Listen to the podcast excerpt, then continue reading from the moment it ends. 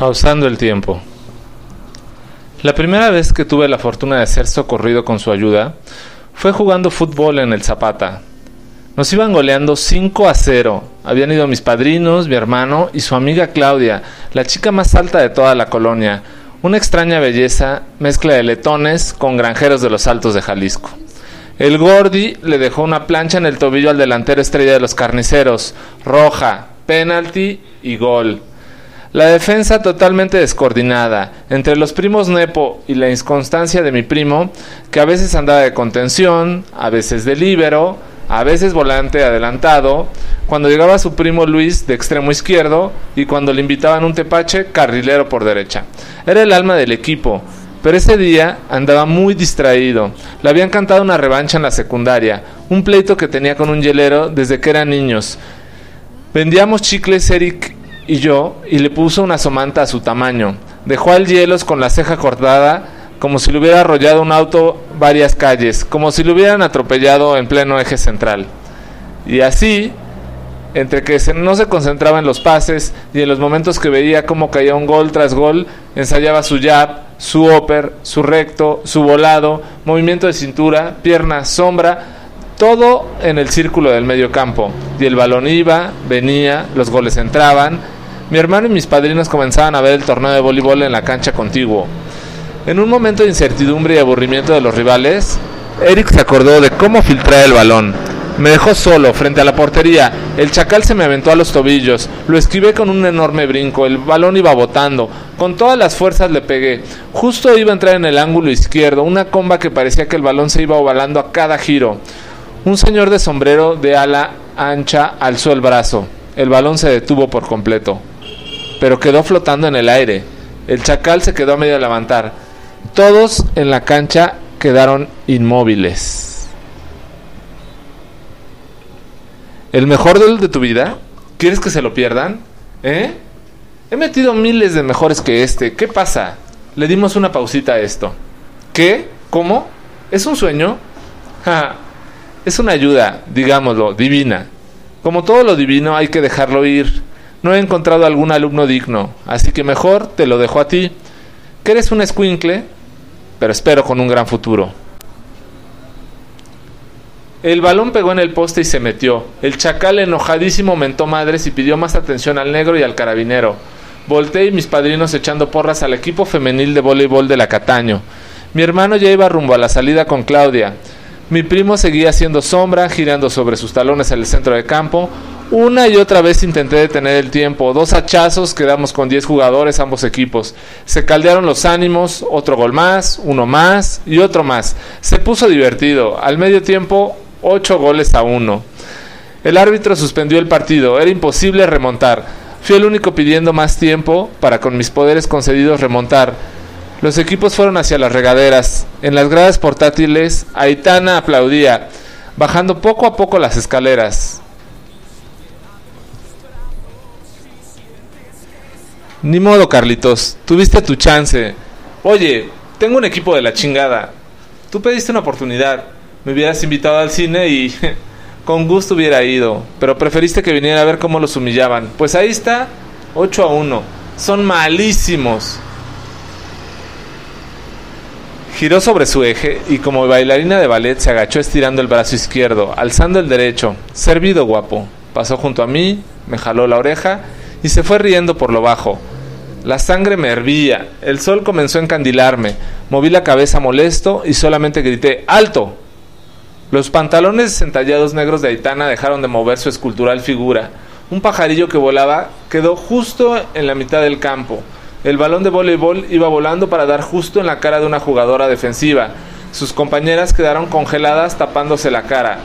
La guardia a medio centón intentando esquivar el balonazo. Hasta las nubes dejaron de avanzar en el reflejo sobre el piso. Me aproximé sigilosamente a Aitana. Su coleta de cabello la jalé un poco, le quité la liga del cabello, le despeiné el copete, me puse de puntas, le soplé en los ojos.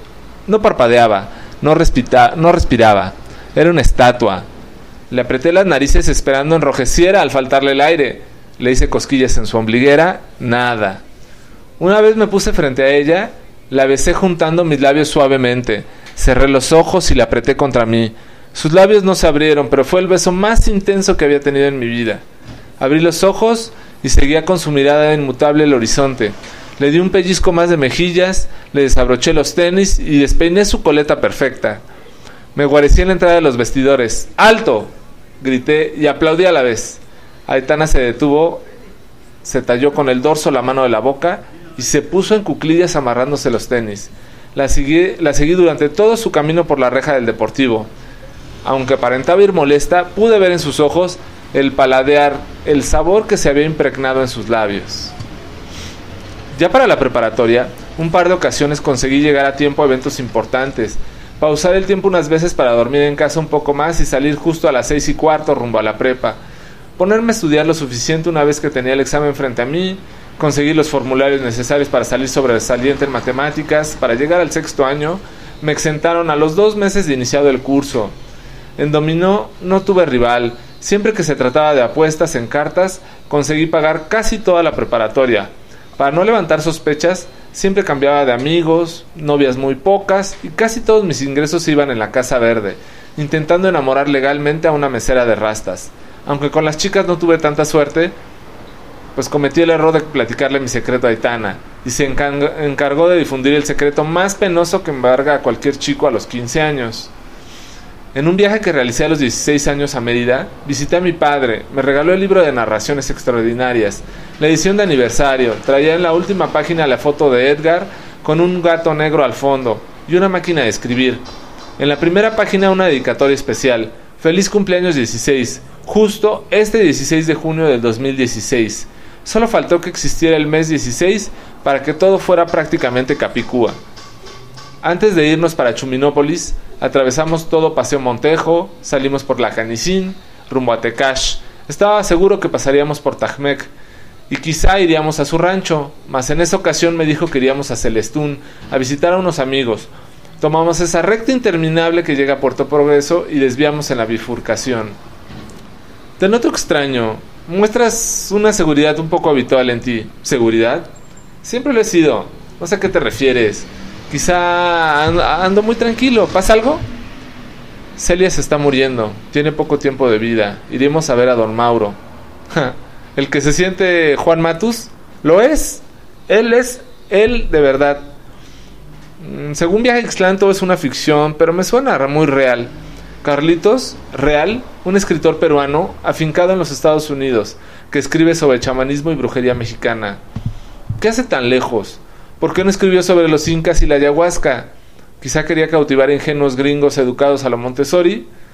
Órale, andas desatado, pues ¿qué te hizo mi tocayo? Él sí escribió cosas exitosas. El éxito es vender, el éxito es tener mucho dinero, el éxito es mentir.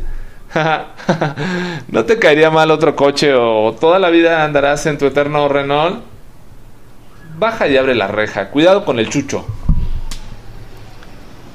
Al bajar, jalé los alambres de un pasador mal puesto sobre tres ramas atravesadas que hacían las veces de reja, de una vieja choza. Se cayeron y Juan me hizo una seña para que me quitara el camino. Pasó de frente acelerando y por el retrovisor me hizo adiós. Emparejé el juego de palos simulando cerrar. A mi espalda un murmullo se aproximaba. Sentí claramente un brinco hacia mi espalda de un pequeño animal. Supuse un perro negro. De un giro me agazapé y grité alto. Para mi sorpresa no había nada. Confirmé que se había detenido todo. Un par de garcetas a medio vuelto a la distancia me lo confirmaron. Aceleré el paso un poco en busca del camino por donde había ido el Renault. A mis espaldas seguía sintiendo algo que me seguía. Giraba el cuello y soltaba manotazos al aire sin alcanzar algún objetivo. Al fin tuve la vista el Renault, abrí la puerta del copiloto. Juan estaba viendo por el retrovisor algo. Con la mano derecha metía segunda velocidad. Su pantalón estaba completamente sucio. No me percaté de eso cuando lo vi por la mañana. A punto estaba de reanudar el tiempo cuando la puerta trasera se cerró. El corazón casi se me detiene. Un par de manos tocaron mis hombros, me los frotaron y, y se encaminaron hacia mi cuello. Tranquilo, tú no me puedes ver, solo me puedes escuchar. Soy Mauro. Pepe, Pepe, Pepe, pero... Respira, no pasa nada. Es difícil de entender. Relájate. Ya nada me sorprende. Desde que puedo pasar el tiempo que un fantasma me hable, ya no me sorprende. No soy un fantasma. Soy amigo de tu papá. Bueno, junto con Rocky. Se escuchó un ladrido y como si algo aporreara el asiento, supongo la cola de un perro o algún animal pequeño. Bueno, pues menuda presentación. Soy Carlos. Yo sé, te he estado buscando. ¿Acaso crees que tu mala fortuna en la ciudad es coincidencia? ¿Acaso crees que la gente te huye o las mujeres te rechacen es coincidencia? ¿Tú piensas que por ganar unos pesos, haciendo trampa en el dominó o las barajas, eso te da derecho a tener superpoderes? Pues, pues muchos quisieran mi suerte. Suerte que no sabes usar. Mira, pronto seré visible y el efecto lo perderé para siempre si me capta durante la pausa de tu tiempo. Ayúdame. ¿A qué? Necesito que me ayudes a encontrar a alguien. A Rufino. ¿Rufino? Rufino, Chilucuc. Ese viejo borracho. El que le dice chaca a Juan.